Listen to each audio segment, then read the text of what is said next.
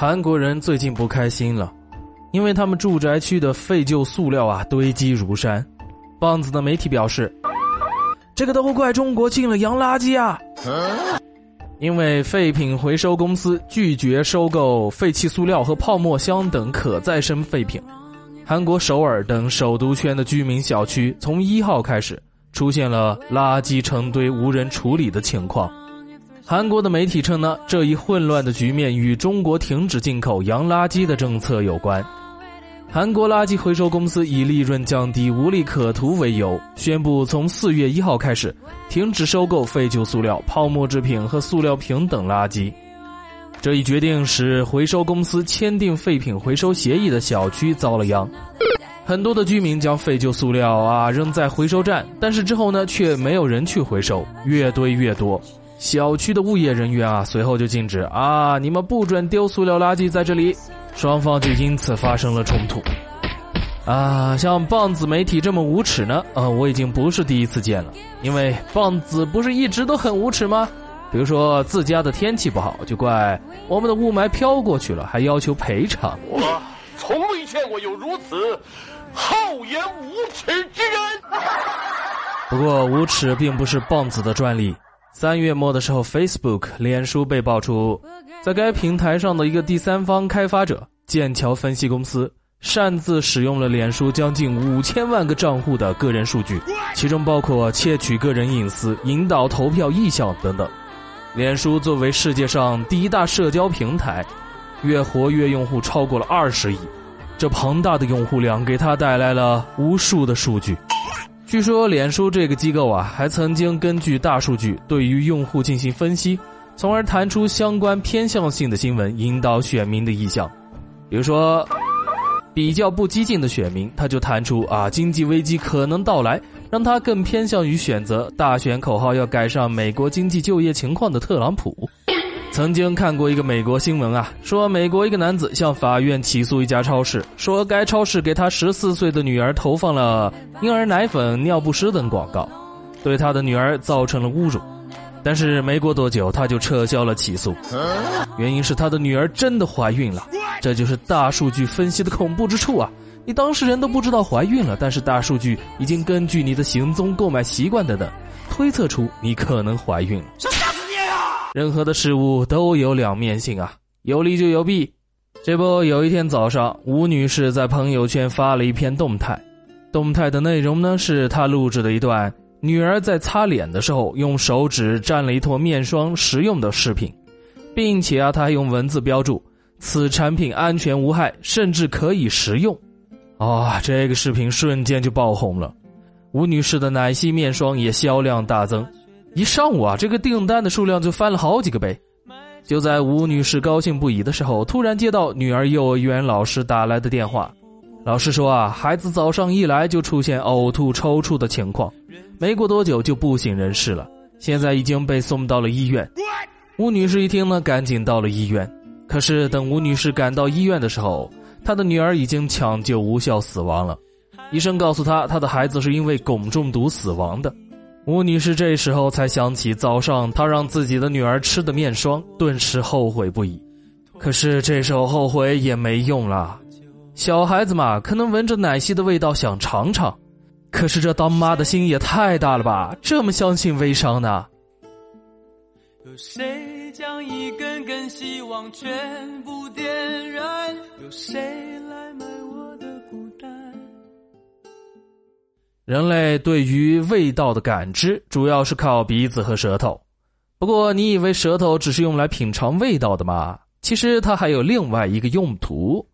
网上真的是能人辈出，最近募集我就看到一个妹子用舌头玩节奏大师，弹的还是贝多芬《病毒》这首快节奏的歌，整首歌只有一到两个 miss。看了这个视频啊，募集整个人都震惊了。这他妈不是技能树点歪了吗？这他妈这个妹子，你真的不是青蛙转世的吗？她的舌头的灵敏程度啊，我简直怀疑舌战群儒的就是她了。仔细想了想，为什么木子我玩节奏大师总是那么菜呢？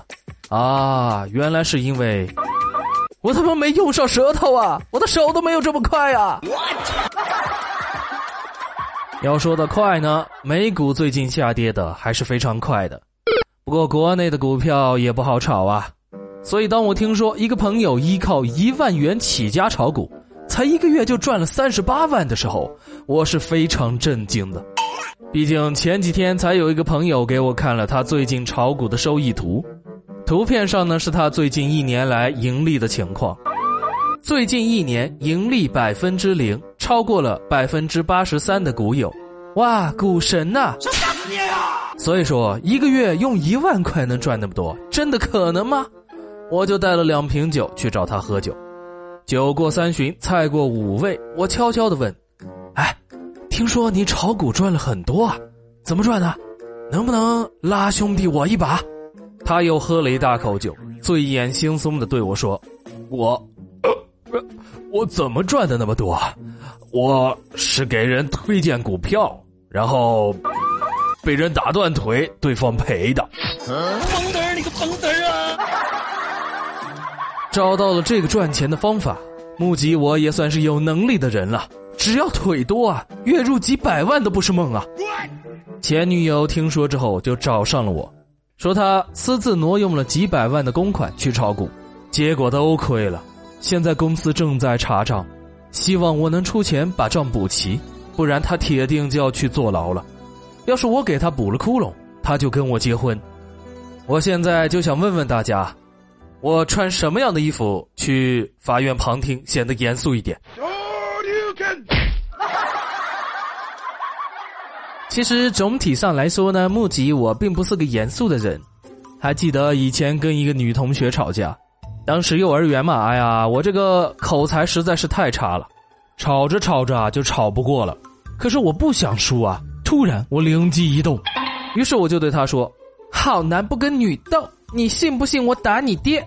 他翻了个白眼，不屑的对我说：“不信。”于是我当着他的面抽了自己两耳光，留下他独自在风中凌乱。像木吉我这么机智的人，都是因为我们老师教的好啊！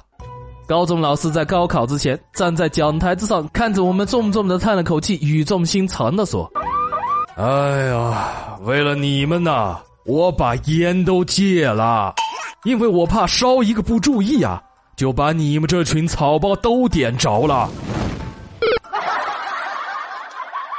点着了的野草，就像理发师给我剪的发型。”昨天剪了短发，理发师一直说特别好看，可是我总觉得怪怪的。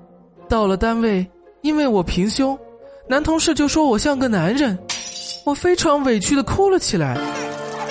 这个时候，和公司长期合作的一个快递小哥进来了，看到我哭成这个样子，惊讶的问：“哎，怎么了？怎么了？怎么哭的跟个娘们似的？”其实木子，我觉得不要带有这种性别歧视，能屈能伸才是识时务者。有一次部队打靶回来，军车居然没油了，就在半路征用了一个民用的面包车。我们一个班的战士都坐在面包车里边，司机师傅啊，大概从来没有见过这种场面，太紧张了。中途不小心蹭到了一辆黑色的奥迪，那个车一下子就停了。随即，车上就下来了三四个手持钢管的壮汉，气势汹汹的走了过来。为首的一个拉着侧门，咵的就拉开了。一开门就看到我们五六个手拿九五式步枪的战士。为首的这个光头啊，立刻点头哈腰的说：“呃，同志，要不要看钢管舞？免费的。”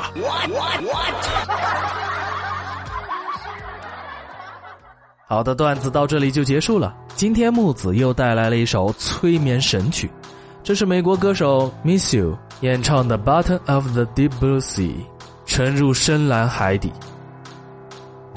这首歌曲里边使用的广阔人声混响，加上四十四秒钟插入的类似海底声呐的声音，真的会让人有一种身处深海的感觉。而两分零五秒的钢琴独奏，更把大海的广阔感发挥到了极致。戴上耳机，来体会这幽深广阔的海底之感吧。